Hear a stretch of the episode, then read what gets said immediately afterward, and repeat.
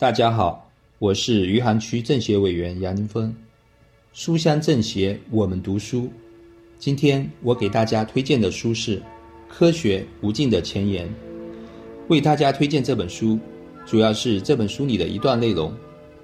在书中第二部分写到的基础研究的重要性。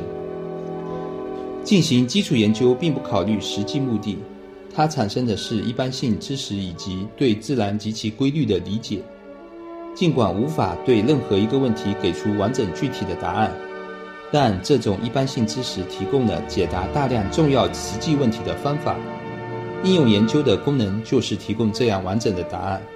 从事基础研究的科学家可能对其工作的实际应用完全不感兴趣，但是如果基础科学研究长期受到忽视，工业研发的进展也终将陷于停滞。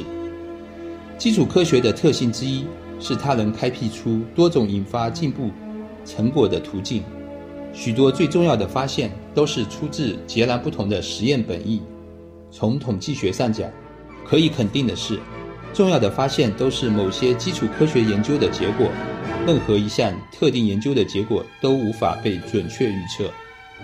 基础研究会带来新知识，它提供的是科学资本，是所有实际知识应用的源头活水。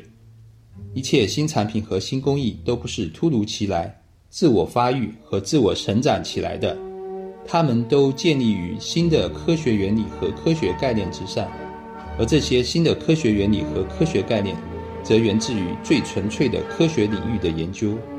今天，基础研究是技术进步的引领者，这一点比以往任何时候都更接近真理。十九世纪。美国人以欧洲科学家的基础发现为主要依托，便可以凭借其机械发明大力推进实用技术的发展。但如今的情况已经完全不同。一个依靠别人来获得基础科学知识的国家，无论其机械技能如何，其工业进步都将步履缓慢，在世界贸易中的竞争力也会非常弱。书中还有许多精彩的内容，也期待您的阅读。